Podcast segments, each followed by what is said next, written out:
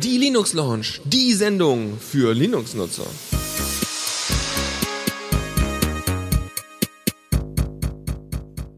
Und damit herzlich willkommen zu einer weiteren Ausgabe dieser wundervollen, freien Unterhaltungsgeschichte, Zeugs, bla. Ich habe keinen Plan, was ich hier laber.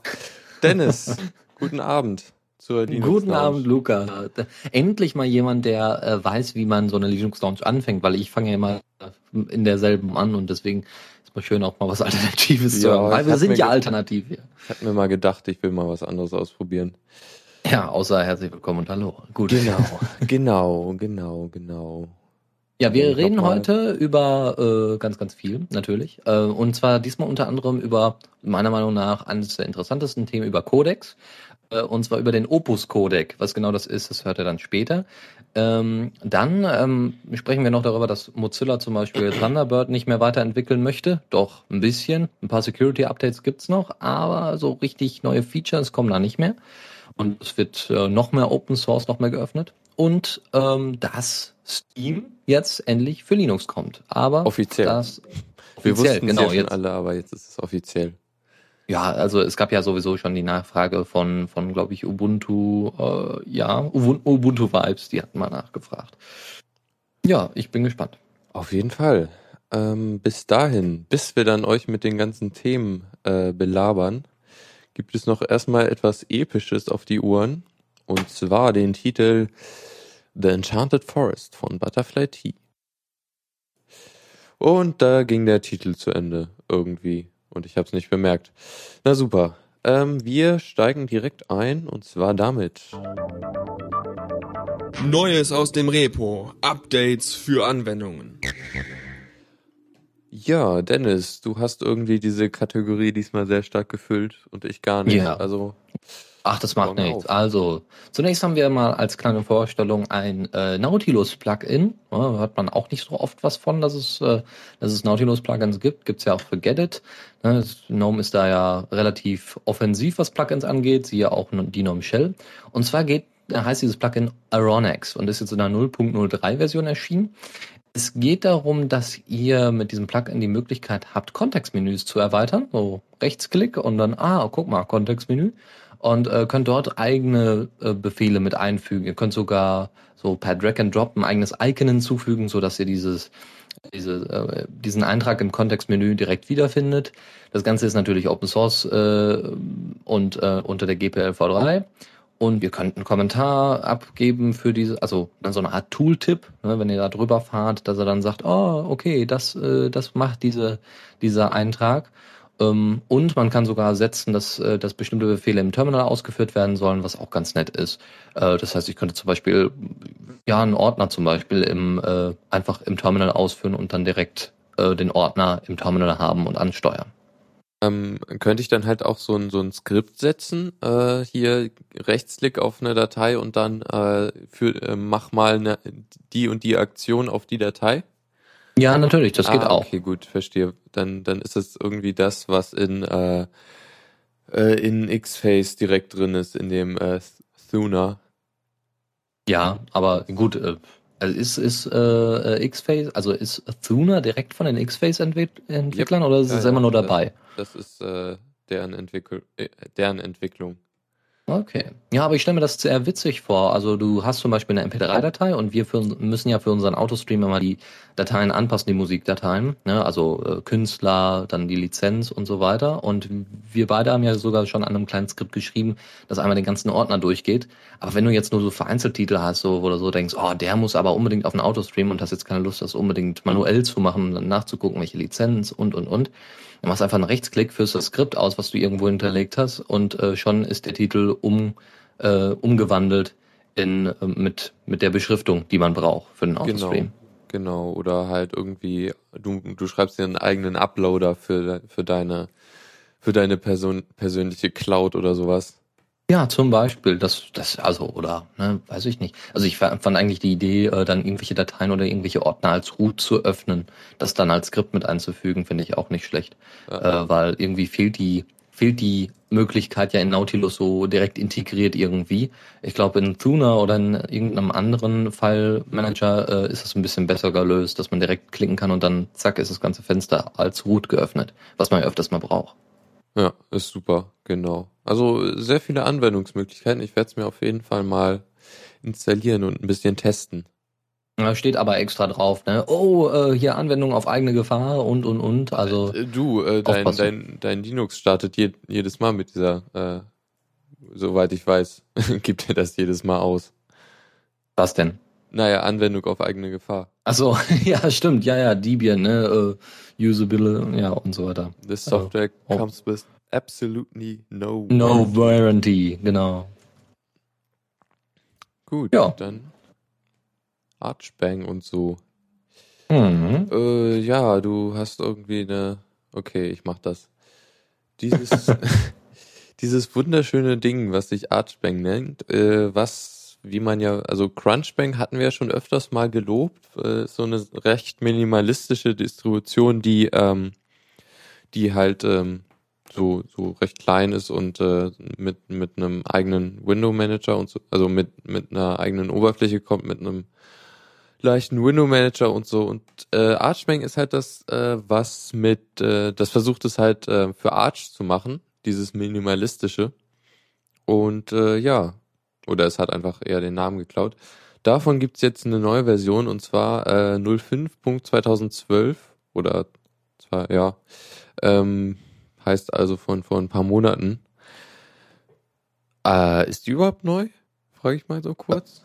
Naja, Oder ist also. das die fünfte im Jahr 2012? Nein, nein, nein, um Gottes Willen. Also die, die releasen jetzt nicht, äh, nicht äh, fünf, also nicht jeden Monat eine neue Version. Ähm, aber die, aber viermal, viermal im Jahr äh, releasen ah, die eine neue Version von Archbang, weil die ja sonst immer das Problem haben, Arch Linux macht das einmal im Jahr für so eine kleine ISO, was ich auch verstehe, äh, verstehen kann. Aber bei Archbang äh, sind die da schon ein bisschen besser hinterher und das finde ich auch gut, dass sie dann alles immer auf dem aktuellsten Stand halten. Ich sag mal nur, äh, wenn Nvidia mal wieder Lust drauf hat und einen neuen Treiber zusammenfrickelt, äh, kann es da immer mal wieder zu Problemen kommen. Und wenn das dann alles schon vorkonfiguriert ist, umso besser. Ja, auf jeden Fall. Ja, sie haben ein neues äh, GTK-Theme, was ich jetzt hier ganz nett finde. Ja, es ist schwarz. Es ist ja, schwarz, wie typisch, ne? Bang. Genau, und, aber so schön so ein bisschen abgerundete Ecken im, im, im Panel und so. Sieht ganz nett aus. Mhm. Ja, genau. Ja, dann haben sie äh, Shotwell ist drin, soweit ich das sehe. Conky mhm. wurde verbessert. Der, der, dieser, dieses Dock-artige Ding. Äh, EPDF. Conky? Na, ist kein Dock, sondern ja, genau, äh, so eine Conky, Übersicht. Conky, ja, Conk, äh, okay. Die, die, ja. die, diese Anzeige, äh, Statusanzeige genau. des Systems. Genau. Genau. Habe ich mich irgendwie gerade vertan. Ah, äh, ja, haben Tint to Panel. Ach so, das Panel äh, Tint 2 wird benutzt. Okay, das ist das, was diese abgerundeten Hecken hat. Ja. Mhm, genau. Ich kann ja mal kurz einen Screenshot im Chat posten, damit man das sieht. Da, da sieht man das ganz gut. Ist halt sehr einfach, finde ich. Also irgendwie nur zwei Icons, die äh, das Datum und äh, die Leiste mit den Programmen und das war's. Und das finde ich eigentlich nicht schlecht, dass sie das so minimalistisch halten. Mhm.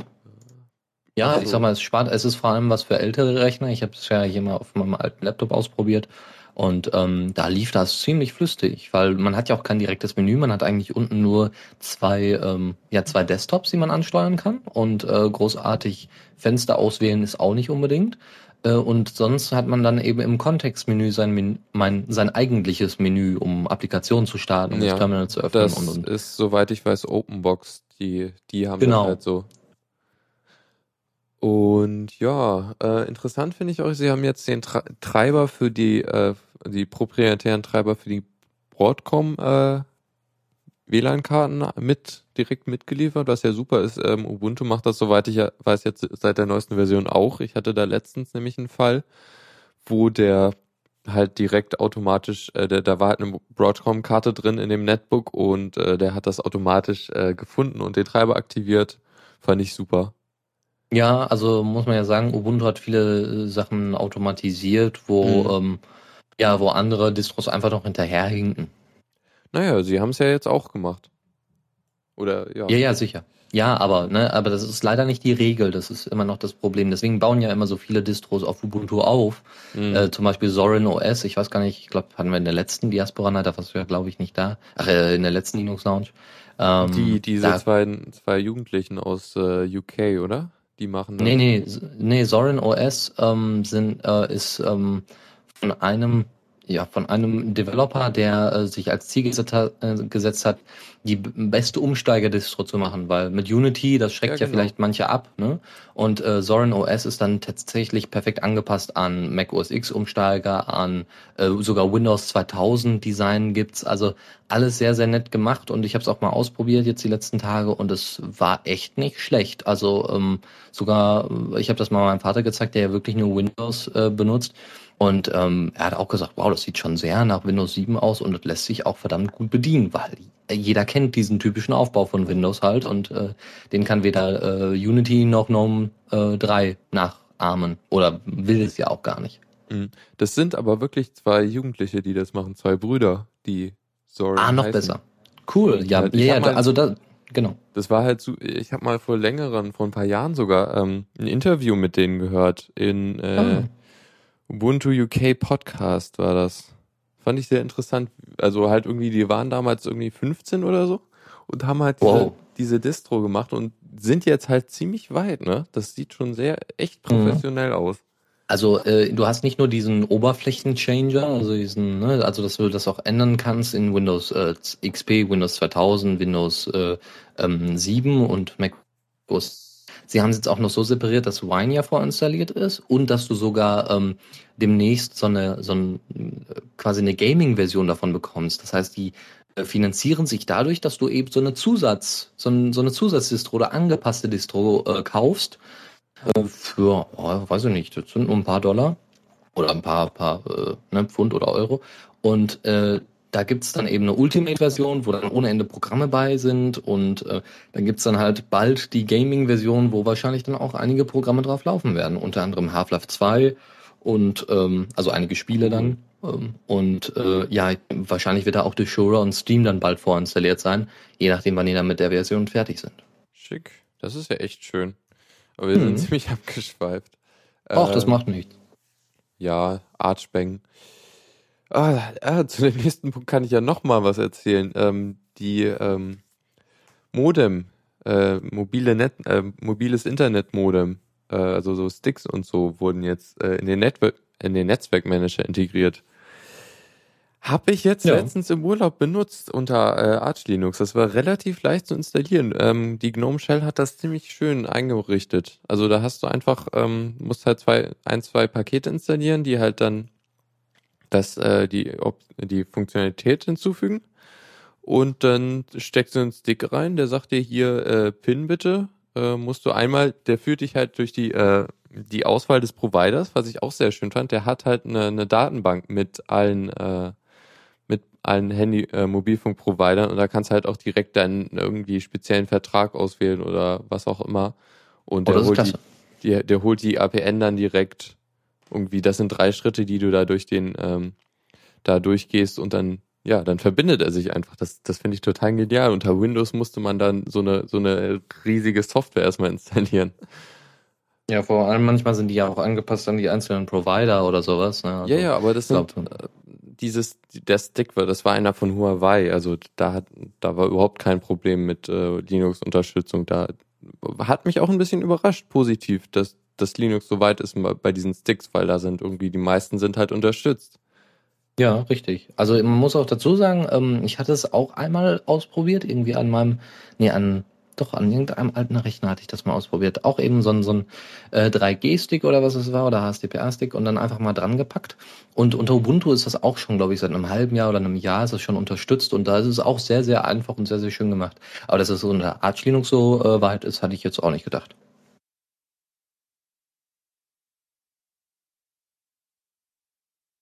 Lukas? Sorry, ich war ja. irgendwie, hab vergessen Mikro anzu. Das ist ja ähm, äh, die GNOME Shell einerseits, die das macht, und halt der Network Manager, der, der das äh, Framework dafür bietet. Genau. Gut, dann lassen wir mal das hinter uns, würde ich sagen, und gehen zum Newsflash. Und das habe ich jetzt nur gesagt, damit ihr dann später in der Postproduktion sehen kann, dass hier der Newsflash anfängt, weil wir immer noch keinen Jingle haben. Verdammt. Meine Güte, und weiß ich nicht, wir müssen, also hatten wir nicht mit Michael mal kurz? Nee, genau, mit Michael müssen wir nämlich noch reden. Ja, da müssen wir ja, am, am nächsten Dienstag gibt's vielleicht eine kleine Überraschung da. Ja. Schauen. Ich ja, würde sagen, also, stell doch mal bitte den Opus-Codec vor. Genau, der Opus-Codec. Es gibt ja, ne, MP3, AAC, kennen wir ja alles.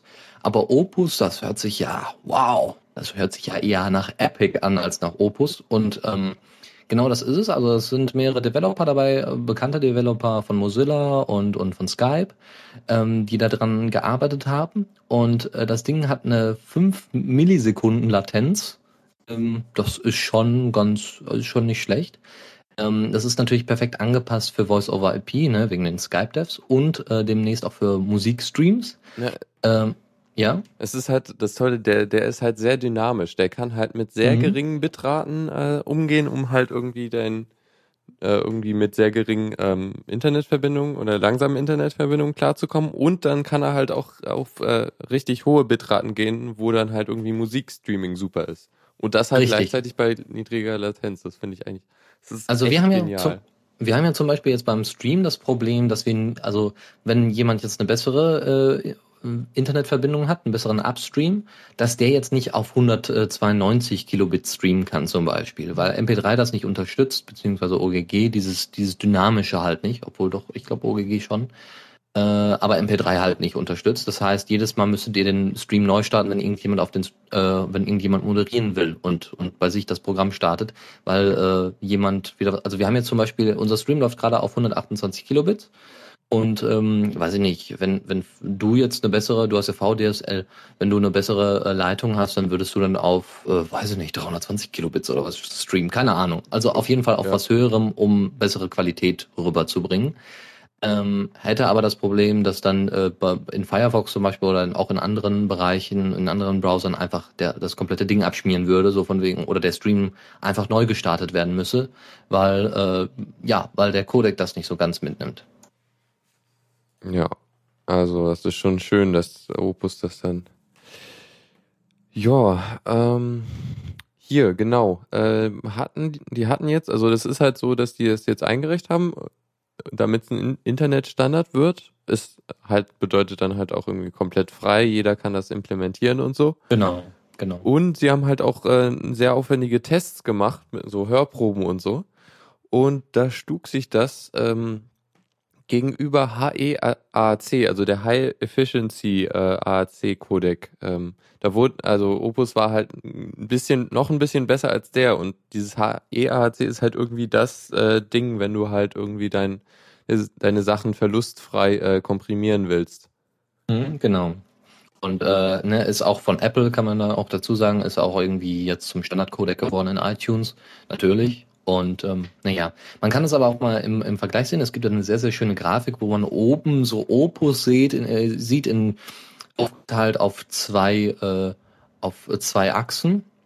Ja, genau. Und äh, oben Opus quasi den kompletten Bereich einnimmt, den normalerweise Speaks äh, einnimmt. Das ist ja ein Codec für äh, Voice-over-IP. Liegt ja noch darunter. Ja, ja, ja. Also, also, also du meinst von der Bitrate, ja. Ja, ja, genau. Ja, ich werde das jetzt auch nochmal in den Chat posten. Das ist ein bisschen doof, das äh, zu genau. erklären. Und äh, ne, da, also das ist schon sehr beeindruckend, was was Opus da alles abgrast. Ja, und, äh, das einerseits da, halt irgendwie geht von ähm, wenigen Kilobyte ähm, äh, an Bitrate bis halt richtig hoch zu 80 oder genau pro, pro Channel. Ah ja, Kilobyte pro, pro Channel ist irgendwie keine Ahnung, was das heißt. Ähm, also es halt deckt halt irgendwie alles ab, was irgendwie Speaks, Vorbis und AAC halt irgendwie ähm, getrennt abdecken. Und er ist halt irgendwie der, der, der mit den niedrigsten Latenzen. Ja, und äh, könnte MP3 ja sofort ja quasi abwimmeln. Ich bin ja mal gespannt, ob sich das durchsetzt. Ich denke schon. Wenn Mozilla und Skype das benutzt, dann werden es auch viele, viele andere benutzen. Außer vielleicht Apple. Die haben ja schon OGG nicht unterstützt. Ja, mal gucken. Also ich weiß nicht, also so für, für Streaming macht das ja einfach, das macht ja absolut Sinn, weil du die Latenz weg hast. Ja, richtig. Eine geringe Latenz. Also denke ich mal, ja. die werden das schon irgendwann einbauen. Ja, wer weiß. Also wir, wir schauen mal. Ja, dann haben wir das nächste Thema und zwar geht es um den Raspberry Pi oder Pi oder so. Wir müssen ähm, unbedingt mal irgendwie nachschauen, wie man das ausspricht. Ob jetzt wirklich Pi oder Pi. Äh, äh Pi würde Es ist sagen. ja kein Kuchen. Ne? Obwohl, das wäre auch witzig. Ne? Also hier so ein Himbeerkuchen. Raspberry Pi. Na gut. Ah, okay, ja. Noch kurz, äh, Dash hatte jetzt eben was im Chat gepostet und zwar den XKCD-Comic zu Standards. Ähm, ja, stimmt natürlich. Jetzt gibt's halt einen weiteren Codec, äh, der halt irgendwie ähm, gegen sich, sich gegen die anderen durchsetzen will. Aber ja, irgendwie Opus, sowas wie Opus gab's halt bis jetzt noch nicht und das ist halt der Vorteil und deshalb wollen wir es halt eigentlich auch, ne? Ja, also ich bin gespannt, ob ich denke, Mumble könnte es als erstes, also nach nach äh, vielleicht Mozilla, also nach Firefox und äh, und Skype könnte es wahrscheinlich dann Mumble integrieren oh, oder ja, Teamspeak. Mumble könnte ja sogar der erste sein. Ja, richtig, wenn sie schnell genug sind. wir gucken mal. Ja, aber jetzt zurück zum Pi. Äh, wir haben nämlich jetzt ein paar Projekte gefunden, ein paar ziemlich coole Sachen, die man mit dem Pi anstellen kann. Und das erste ist halt, äh, jemand hat ein Boot gebaut, äh, was durch den Raspberry Pi, Pi oder Pi oder ich habe keine Ahnung, äh, gesteuert wird und das soll irgendwie den Atlantik überqueren. Ja, ist schon beeindruckend. Ähm, und vor allem ist halt cool, weil ja so Steuerung von so einem Boot ist halt eigentlich nicht ohne und das auf so einem relativ nicht, äh, also nicht so leistungsstarken Computer zu machen, ist schon beeindruckend. Ja, wozu ich, also ich sag mal, das Raspberry Pi würde ich jetzt aber nicht über den Atlantik schicken, je nachdem, was für ein Wetter da herrscht. Ja, du, aber, hier ähm, hast du das gehört nach, nach, äh, nach Japan da, äh, nach dem Tsunami, da ist ja ein ganzer Steg mitsamt Boot äh, über den Atlantik gekommen. Ja, ja, also genau, da, genau. Da kommt ja schon einiges. Nee, das ist der Pazifik. Äh, Japan ist Pazifik. Äh, okay. Ach so, andersrum. Okay, verstehe. Also ist einfach anders. genau, okay. Joa. Ja, aber äh, ich sag mal, man kann ja viel, äh, noch viele, viele andere Sachen damit machen. Äh, also ich würde jetzt das eigentlich eher so als Set-Top-Box oder sowas benutzen, als Media Center. Ähm, ja, wir reden ja erstmal ja über die coolen Sachen, die man damit. Ach so, ach so. Also die, okay. die krassen Sachen, die, die keiner von uns eigentlich machen könnte. oder keiner machen will, weil er einfach die Möglichkeit dazu nicht hat. Ja. Zum Beispiel so. hier, hier diese anderen Projekte, was sind das? Na, das eine ist ein sprachgesteuerter Roboterarm, also der halt am Pi hängt und du kannst ihm halt irgendwie da äh, sagen, hier fahr mal hoch, mach mal die Hand auf und der reagiert halt auf Kommandos. Fand ich sehr schön. Auch nicht schlecht. Gibt's auch ein Video. Genau. Gipfelchen oder so. ja. ja. Dann, okay, das ist jetzt nicht wirklich ein Projekt, was die gemacht haben, sondern es ist ein Programmierwettbewerb, der von der Raspberry Pi Foundation äh, ausgegeben wurde. Und zwar für Kinder und Jugendliche bis 18 Jahre. Ich kann nicht mehr mitmachen. Oh, ist relativ ähm, offen. Also man kann eigentlich irgendwas was machen, was oder was programmieren, was man halt will. Und ja, ist halt schön, wenn man, wenn man in dem Alter ist und Spaß am Programmieren hat. Mhm. Ich würde es echt gern machen eigentlich. Er äh, erinnert mich so ein bisschen ans Arduino-Board.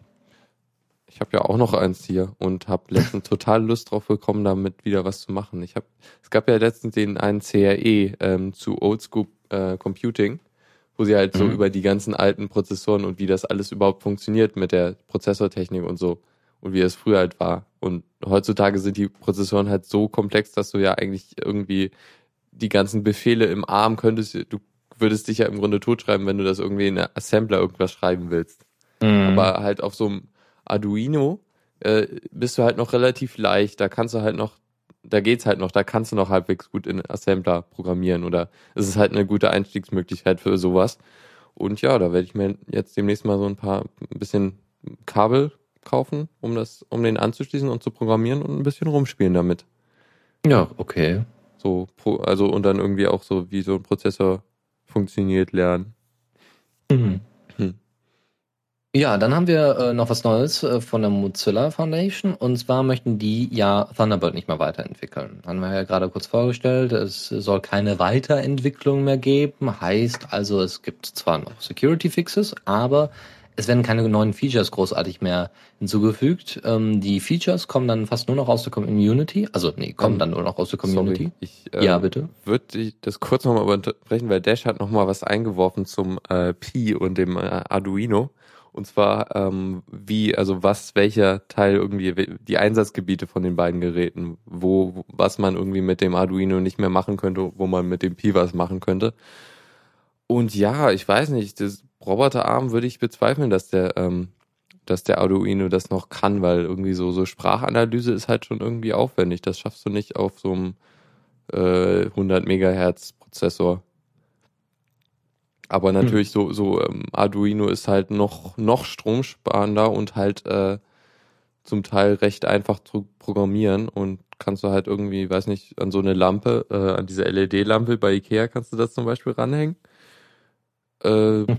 Raspberry Pi hat, glaube ich, dafür nicht die Schnittstelle. Also damit, mit, da müsste man halt noch ein extra Interface haben. Aber gut, ja, wollte ich nur auf Dash eben eingehen im Chat. Okay, also nochmal kurz zurück zu Mozilla. Und zwar, äh, es werden nur noch Features durch die Community mit reingebracht. Und äh, für die ganzen Security Fixes, da wird dann, äh, gibt es dann eben ne, einmal im Jahr ein paar Sicherheitsupdates von Mozilla selbst oder auch eben von den äh, äh, von der Community, wenn sie welche, wenn sie irgendwelche Sicherheitslücken gefunden haben. Aber ja, jetzt gibt's noch im November einen letzten Release, das ist der Extended Support Release, wo dann wirklich nochmal alles drin ist, äh, nochmal alles gefixt, jede Menge Bugs gefixt und dann sind die damit dann auch durch mit Thunderbird und ähm, ja, konzentrieren sich dann wahrscheinlich eher auf solche Projekte wie Boot to Gecko, was ja jetzt Firefox OS heißt, aber da haben wir ja, ja schon letztes Mal drüber gesprochen. Ja, ich, die sagen ja nach eigenen Worten, Thunderbird ist fertig. Also irgendwie man, es gibt keine Features, die man noch haben will. Finde ich doch sehr zweifelhaft. Eigentlich bei Software hast du immer irgendwas und irgendwie neues Interface, sowas. Ich meine, du kannst ja immer irgendwo hingehen und finde ich eigentlich auch erstrebenswert. Irgendwie Thunderbird ist meiner Meinung nach noch lange nicht irgendwie der perfekte Mail-Client. Da kann noch einiges rein und deshalb finde ich das etwas verwunderlich, dass sie da jetzt ähm, rein rausgehen. Ich denke mal, sie haben das tatsächlich wegen, ähm, wegen äh, Firefox OS gemacht, weil äh, sie müssen ja jetzt ihre Kraft irgendwie konzentrieren auf Firefox OS, weil sie ja schon nächstes Jahr, äh, Anfang nächsten Jahres, die ersten, äh, ersten ähm, Devices veröffentlichen wollen mit Firefox OS und äh, da brauchen die natürlich jetzt jeden Mann. Und ich denke, bei Thunderbird hat sich das angeboten, dass eben die meisten Features, die die Community will, auch die Community selber macht ja. und äh, somit dann auch wirklich nur das reinkommt, was die Programmierer drin haben, äh, was die, was die Leute drin haben wollen, die Endnutzer. Ja, ich würde mal sagen, dass, also es könnte natürlich sein, dass es ein, eine ziemlich große Chance ist für das Projekt. Ähm, weil halt, also es halt irgendwie die, die ähm, es wird halt irgendwie, also Features, denke ich mal, wird es auf jeden Fall gehen. Das wird sich halt eben dann verlagern, dass die Community entweder eigene Sachen schreibt oder halt Add-ons schreibt, was ich doch wahrscheinlich. Ich denke, das wird eher passieren, dass wir jetzt äh, mehr Add-ons sehen und halt irgendwie, ich, wenn irgendjemand sein super tolles Feature implementieren wird, dann wird er, denke ich, eher über ein Add-on gehen als über äh, irgendwie Code Contribution. Ja, das kann, kann sein, muss aber nicht. Also es gibt ja ein paar elementare Dinge, die vielleicht noch mit drin äh, mit drin sein müssen. Ja, ähm, es geht halt nicht, nicht irgendwie elementar. Es geht halt darum, irgendwie der Aufwand. So, so, ein, äh, äh, so eine Erweiterung ist halt doch leichter geschrieben als äh, C++-Code. Ist vielleicht aber gar nicht schlimm, weil dann bläht sich eben Thunderbird nicht zu sehr auf, was ja manche schon davon abgebracht ja, hat, Thunderbird weiterhin zu benutzen. Irgendwie, wenn ein Add-on direkt im, im Programm integriert ist, dann ist es halt auch we weniger aufblähend. Das stimmt natürlich, klar, dann kann man das natürlich ein bisschen besser implementieren. Na gut, ähm, muss jeder für sich selbst wissen. Ich selbst äh, nutze gar keine Mail-Clients mehr, weil mir das im Endeffekt nichts bringt. Oh. Ich bin äh, öfters mal mobil und äh, dann brauche ich halt eben direkt äh, Webzugriff also, auf mein Mac-Konto. Ja, gerade, ich weiß nicht, IMAP und so, da hast du ja eigentlich keinen Unterschied zwischen Web-Client und äh, ähm, lokalen Client und vor allem, ich Thunderbird speichert die äh, Mails halt auch lokal was ich halt super finde, wenn ich mobil bin. Klar, logisch. Na gut, äh, ja, dann reden wir mal über Cyanogen Mod. Und zwar, das Team da hat jetzt mal angekündigt, dass äh, die nächste Version äh, 10 von CyanogenMod auf Jellybeans ähm, basieren wird. Heißt also, sie werden jetzt nicht ähm, irgendwie die, die Änderung von äh, 4.1 äh, von Android äh, in Cyanogen, CyanogenMod 9 irgendwie in eine 9.1er oder so einfließen, sondern sie machen einen ganzen neuen Release. Wird wahrscheinlich nicht so lang, also sie sagen, es wird nicht lang, viel länger dauern als äh, das, wo wir jetzt auf Cyanogen mit 9 gewartet haben. Das wird wahrscheinlich viel weniger äh, Zeit beanspruchen, einfach weil jetzt hier ähm, Ice Cream Sandwich ist draußen und äh, die Codebasen unterscheiden sich jetzt nicht so von 4.0 auf 4.1. Aber trotzdem, mhm. also ja, ich hoffe jetzt mal, dass sie endlich mal Cyanogen Mod 9 rausbringen, darauf warte ich ja auch. Oh, ja, weil du es noch installieren kannst. Im ja, Gegensatz zu manchen anderen. Aber ich kann nichts anderes installieren, das ist das Ding. Achso, okay, gut, dann lohnt sich das natürlich. Ich finde es aber gut, dass sie das dann so ein bisschen, ja, sagen wir mal, absperren äh, so von wegen, wir bauen auch wirklich nur auf der nächsten Android-Version aus. Wir hinken nicht so hinterher. Das erinnert mich so ein bisschen an, an GNOME 3, GNOME 2 und Mate. Ja, Mate nimmt jetzt irgendwie alle GTK 2 Sachen, die keiner mehr nutzen will, weil jetzt alle zu GTK 3 wechseln. Ja, und ähm, die, die es richtig gemacht haben, das sind äh, eigentlich die Leute, die äh, Extensions für GNOME 3 schreiben, weil ne, Cinnamon, mhm. eine Fork von GNOME 3, ist zwar immer noch besser, aber es ist, ist, halt nicht du musst die halt Erfüllung. Ja, ja, es ist halt beim Fork musst du halt oft Sachen doppelt schreiben, ne? Weil ja, du das halt das ja echt keinen Sinn. willst. Und ja. Ja, ja viel mehr ist jetzt auch nicht zu Silent Mod gesagt. Ich hoffe echt, dass sie das bald mal rausbringen. Aber gut. Ja. ja ein Thema, was mich sehr äh, persönlich äh, betrifft und äh, dem ich auch sehr stark gewidmet bin, und zwar äh, Hybridgrafiken war ja auch der Anlass für äh, das äh, Nvidia Fuck You von Linus Torvalds. Optimus, ne? Das ist genau, ja diese Technik, genau. wo, wo zwei Grafikkarten zu, zusammengeschaltet werden, beziehungsweise ja. un, unabhängig voneinander dann. Was ich ja hier in meinem Notebook hab Und äh, mhm. ist aktuell ein bisschen unschön zu realisieren. Es geht relativ leicht, ist halt aber irgendwie mit zwei X-Servern nötig. Ähm, was halt die, ähm, also es ist halt dann weniger performant und so.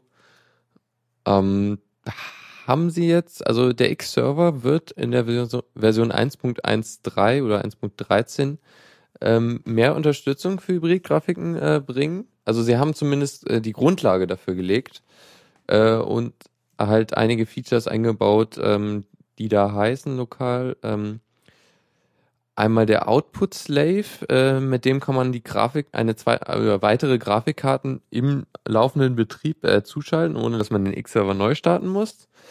Dann Offload Slaves, äh, damit kann man die Grafikberechnung an, an die andere Karte abgeben, direkt, äh, weil es ist ja oft so, dass die äh, hintereinander laufen. Also äh, du hast irgendwie eine Intel-Karte, die äh, mhm. am, äh, am, äh, am Bildschirm direkt hängt und an der Ausgabe und äh, dann irgendwie dahinter die, äh, ja, die Nvidia-Karte, die dann halt irgendwie die Sachen, die äh, schweren Sachen berechnet und dann an die Intel-Karte weitergibt, die es dann auf dem Bildschirm ausgibt.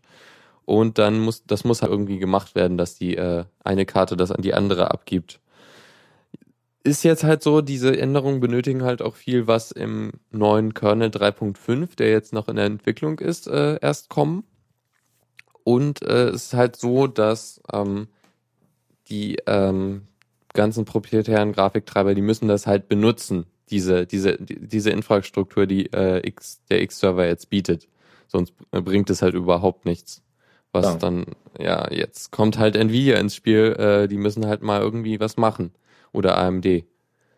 Das ist ja, hoffentlich äh, sind die da jetzt hin, hinreichend aufgeweckt von, von Linus, dass die irgendwie dich mal den Arsch bewegt kriegen. Genau. ja, schauen wir mal. Ne? Also Nvidia ist ja da etwas. Also Nvidia ist, glaube ich, das schlechteste Beispiel für, äh, also jetzt mal neben Microsoft äh, und, und äh, OS X. Ähm, aber ist wirklich so die, die schlechteste Beispiel für eine Nicht-Kooperation. Aber gut, Microsoft ja. macht ja jetzt nicht in Hardware genauso wenig wie gut Apple macht schon irgendwo eine Hardware, weil sie ja. lassen ja von anderen produzieren. Und äh, sogar sogar solche äh, großen Hardwarehersteller wie ähm, ja wie Samsung und so weiter, die haben die haben es auch alle irgendwann mal kapiert, dass man sich doch lieber nicht gegen Linux oder Android oder was auch immer stellt, sondern lieber da mitarbeitet. Ich sag nur Tizen oder Tizen. Mhm. Yep. Okay, haben wir das hinreichend besprochen? Ich werde, denke ich mal, immer mal wieder darüber berichten, weil ich ja hier immer, denke ich, versuchen würde. Also ich hoffe mal irgendwie bis Ende des Jahres, dass es dann vielleicht halbwegs funktioniert, wenn in Nvidia mitspielt. Also werde ich auf jeden Fall berichten. Okay. okay. Würde ich sagen, weiter oder ein Titel? Ja, weiter. Wir haben leider okay, nicht so viel Zeit. wir ja, haben stimmt. aber noch ohne Ende Themen. ja, wir haben so viel zu reden und deshalb. Gut, dann hier, bitte. Zockerecke. Spielen unter Linux. Und genau, wie an, äh, angekündigt, äh, wurde Steam für Linux jetzt offiziell angekündigt von Valve. Und zwar haben sie das in einem neuen Blog getan, und zwar der Steamed äh, Penguin Blog, was ich hm. auch echt schön fand. Ja, Steam, das ist auch nicht schlecht. Ähm, ja. Ähm, ist an sich haben sie jetzt nicht viel Neues erzählt. Wir hatten ja schon von der einen News-Seite, die halt das live gesehen hat, äh, schon erfahren, was jetzt alles kommt. Heißt also irgendwie, sie äh, portieren Steam, die äh, Source Engine und halt äh, Left 4 Dead 2 erstmal und wollen dann halt noch weitere Titel von Valve portieren. Obwohl man ja sagen muss, wenn sie die Engine schon portiert haben, dann braucht man nicht lange, um die anderen äh, Spiele ja, zu portieren. Also, also ich ähm, kenne das von der Unity äh, 3D Engine, da kannst du es direkt exportieren. Oder Unigine gibt's auch, äh, ähm, gibt's auch noch, äh, kommen wir auch gleich noch zu. Ähm, da gibt's, ist das ähnlich. Da exportierst du das eigentlich nur noch in mhm. PS3 oder was auch immer du haben möchtest. Ja, da können wir nächste Woche noch über was reden. Da habe ich nämlich noch ein großes Thema, wofür wir heute einfach absolut keine Zeit haben. Da ah, das macht nichts. Nächste Woche noch mal so ein Special Thema. Ähm, ja, okay.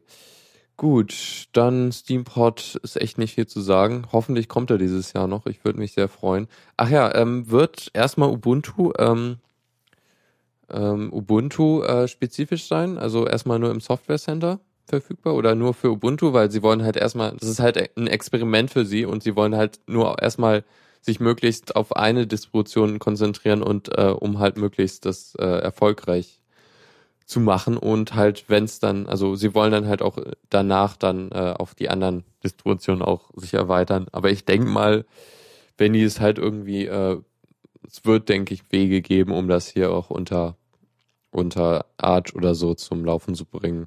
Hoffe Ach, ich mal. Bestimmt. Bestimmt. Und wenn, wenn sie es dann halt eben nicht mit äh, freiem, quelloffenen Code machen mit Steam unter Linux, dann machen sie es halt mit einer BIN-Datei wie Teamspeak. Dann geht das auch und äh, ja, dann wird das auf jeden Fall irgendwo dann äh, auf jeden Fall im AUR landen. Spätestens da. Wenn es dann da ist, dann haben wir es. dann, hat, ja. dann kriegt's jeder auf seine ja. Distro. Gut, das nächste dann. Gaikai äh, kriegt einen Linux-Client. Was zum Teufel ist Gaikai?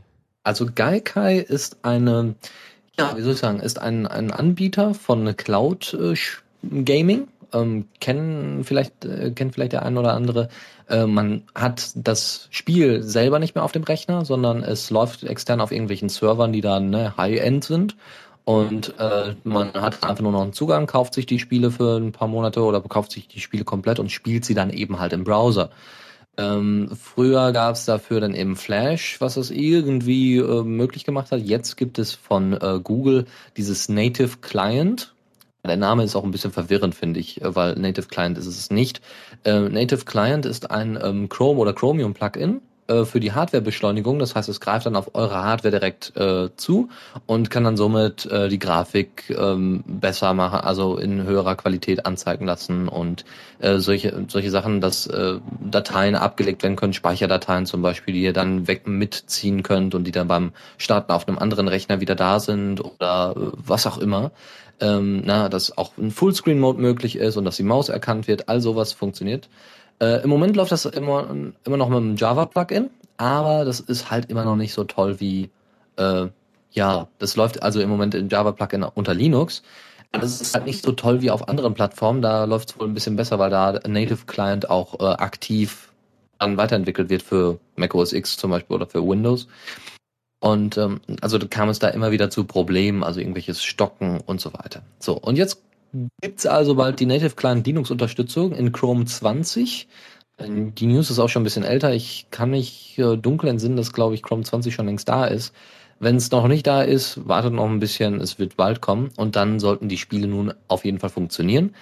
Äh, es gibt aber wohl eine Blacklist für eure Grafikkarten, also schaut doch mal nach, ähm, ob irgendwie eure Grafikkarten geblacklistet sind, warum auch immer wahrscheinlich, äh, weil dafür noch nicht ähm, ausreichend äh, ja, Unterstützung oder Manpower angelegt worden ist, um das zu unterstützen. Mhm. So, ansonsten wurde auf der Google I.O., ne, die ja auch schon ein paar Wochen her ist, äh, wurde dann eben Bulletstorm präsentiert äh, mit eben dem Google Native Client auf einer Samsung Chromebox. Wir hatten ja darüber gesprochen, über die Chromebox und das funktionierte wohl komplett ohne Flash, ohne Java und dann auf so einer kleinen Box. Also äh, finde ich nicht schlecht. Direkt in Chrome OS.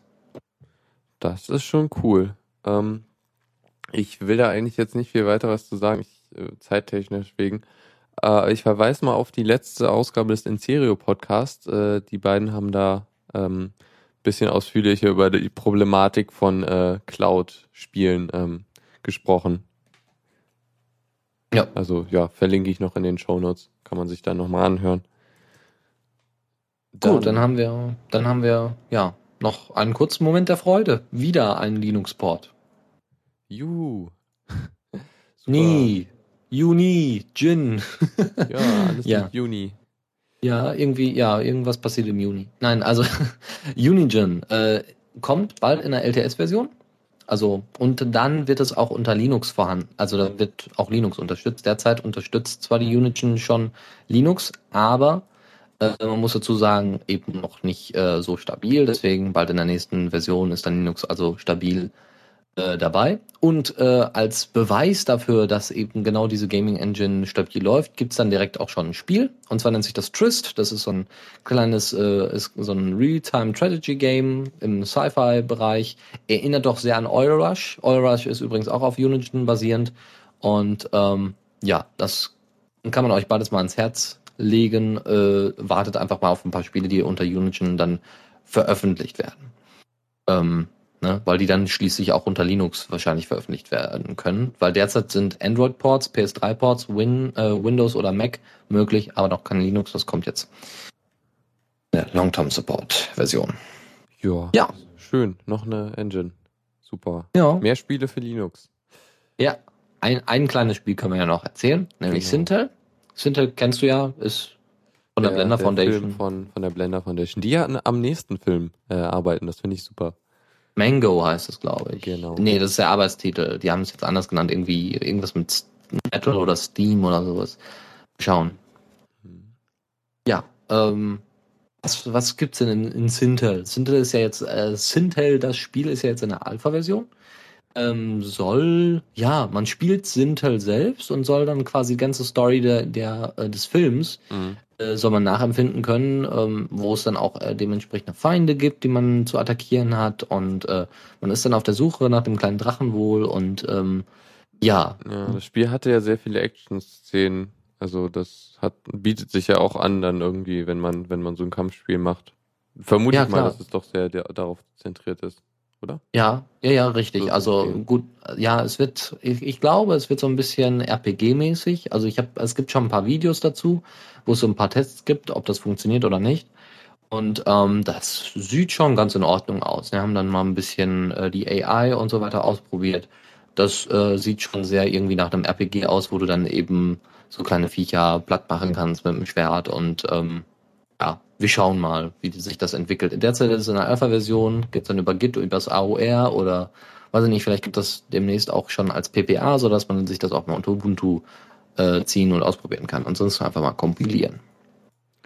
Super, dann hast Obwohl, du... Äh, ja, Moment, äh, Java Fund hat jetzt gerade schon in, in, genau, Tears of Steel heißt der, heißt das eine äh, Ding, heißt der eine neue Film, Tears of Steel, anstatt Mango.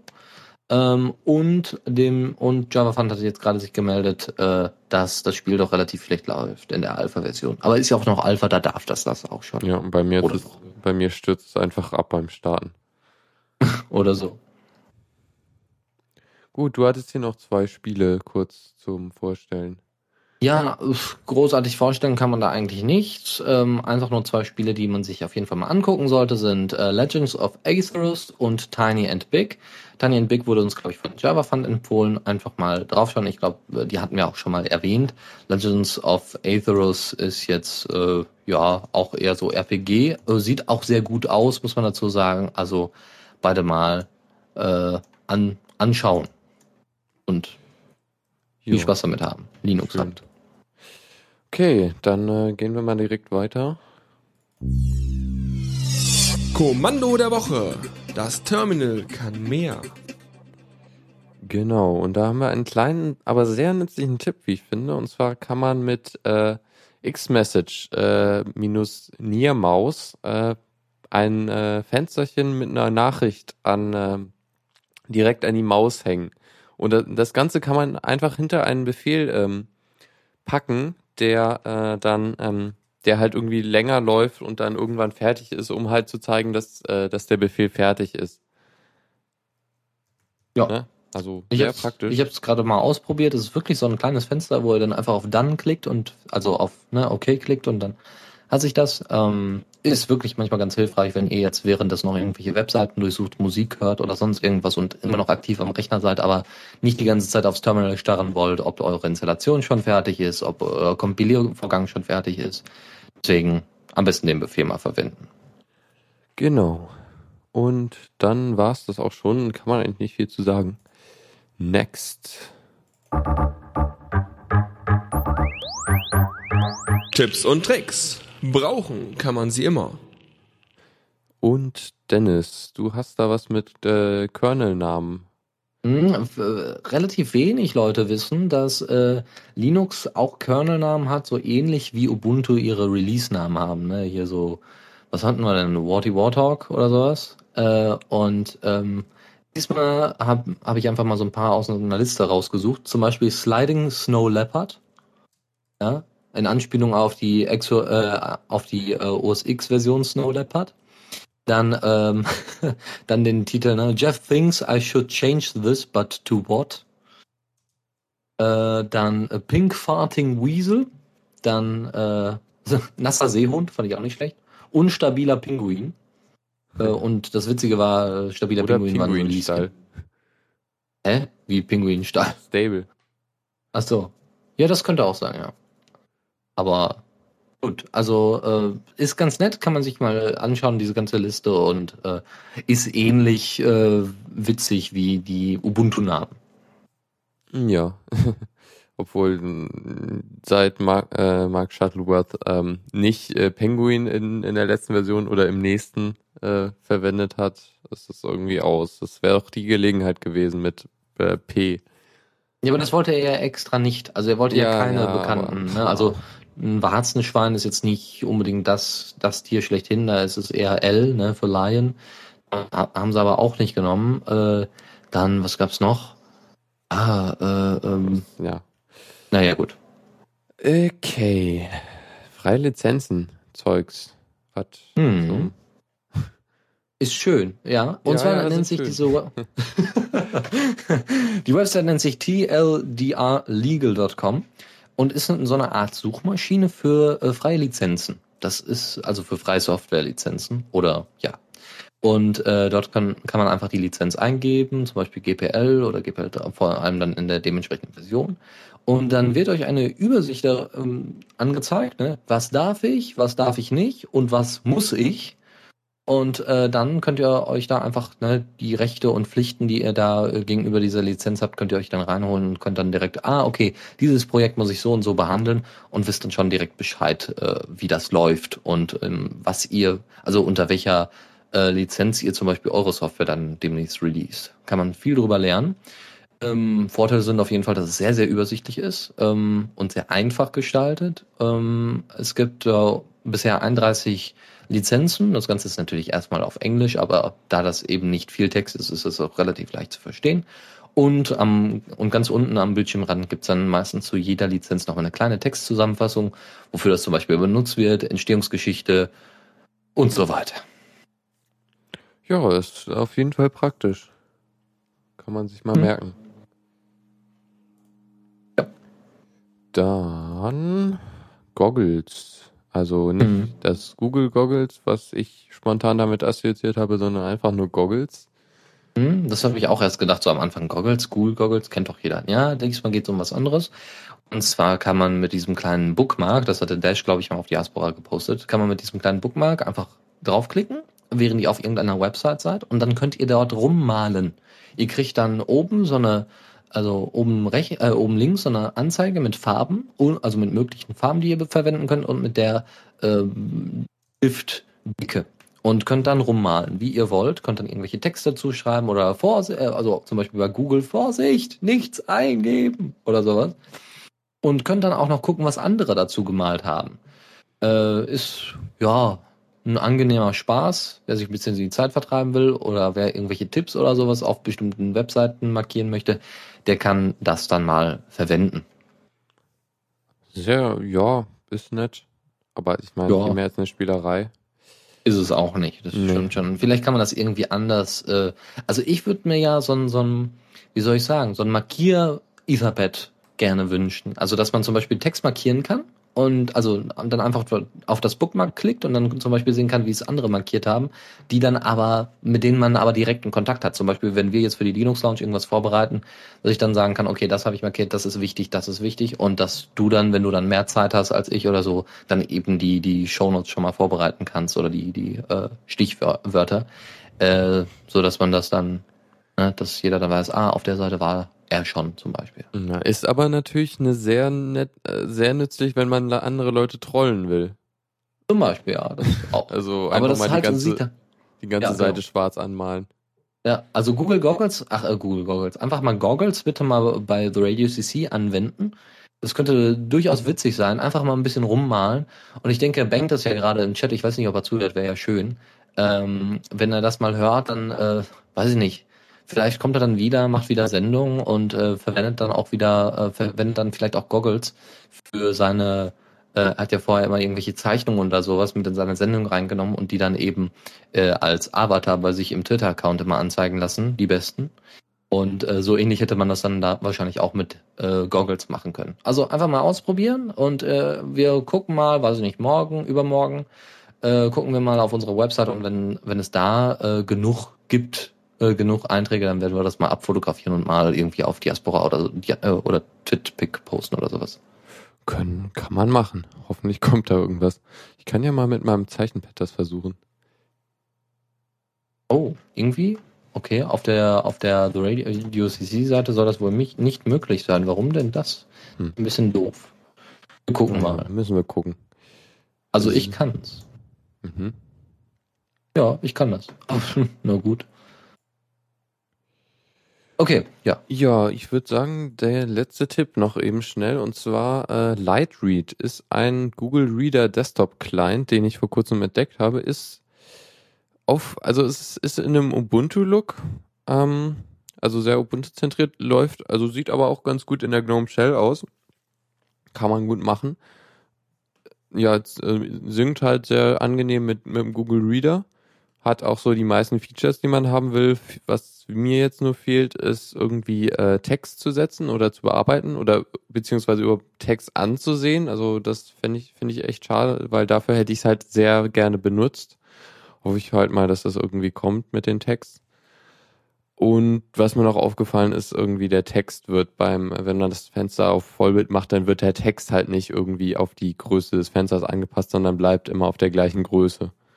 Was ein bisschen hm. komisch ist. Aber ja, vielleicht soll das auch so, ich weiß nicht. Ja gut, also noch ein paar Bugs zu fixen. Ja, ist aber also sehr, sehr qualitativ recht hochwertig gemacht. Also schön aufbereitet und recht stabil. Ja, dann auf jeden Fall mal benutzen. Also ich bin ja nicht so der Google Reader äh, Vertreter, weil ich das ja gerne alles über Twitter habe, weil manchmal ist mir das einfach zu viel Text im RSS-Feed. Und ähm, naja, gut, warum nicht? Na gut, dann haben wir es heute. Mhm. Oh, mir tut der Rücken weh. Eine Stunde durchgeredet diesmal. Sonst haben wir irgendwie immer so irgendwie 45 Minuten. Diesmal haben wir ganze 60 durchgesprochen. Ja, wow, nicht schlecht. Aber also wir könnten fast schon. Titel. Ja gut, aber wir könnten fast schon dem Serial Podcast äh, ja Konkurrenz machen. oh, das wird jetzt Max nicht gut gerne hören, weil dran wahrscheinlich auch nicht. Wir haben ja unser Nein, wir, Limit leider. Ja, obwohl, naja, wir gucken mal. Ne? Ähm, ja, wir schauen mal. Äh, ich äh, werde mir jetzt noch einen Tee machen und dann geht's ja gleich weiter mit der Diaspora Night. Ja, und ähm, wenn ihr noch irgendwelche Anmerkungen habt äh, zu dieser Sendung oder äh, irgendwelche Themen, die wir vielleicht mal mit reinnehmen sollen, irgendwie Projekte, die ihr mal gemacht habt oder wo ihr mitgewirkt habt, dann äh, schickt sie uns einfach an Kommentar at the Radio CC, diesmal aber mit Minus, ne? the-radio.cc, dann kommen sie auch äh, bei uns an. Und ähm, ansonsten, ja, würde ich euch noch einen schönen Tag wünschen und äh, ich sag einfach mal, bleibt mal dran. So, jetzt, äh, sorry. Ich werde welchen Titel soll ich spielen? Also, womit sollen wir die Leute rausschmeißen? Äh, eher was Ruhiges äh, oder eher was äh, Remixes? Oder? Ach komm, mach einen Remix. Wir haben ja, Zeit, wir so haben Lust. Und komm. Ja, genau. Professor Click geht's. Remix, Destroy, She Says. Ich mag genau. den Track. Mehr als das Original. Ja, eindeutig. Okay. Und damit dann bis äh, nächste Woche und so. Genau. Tschüssi. Ciao.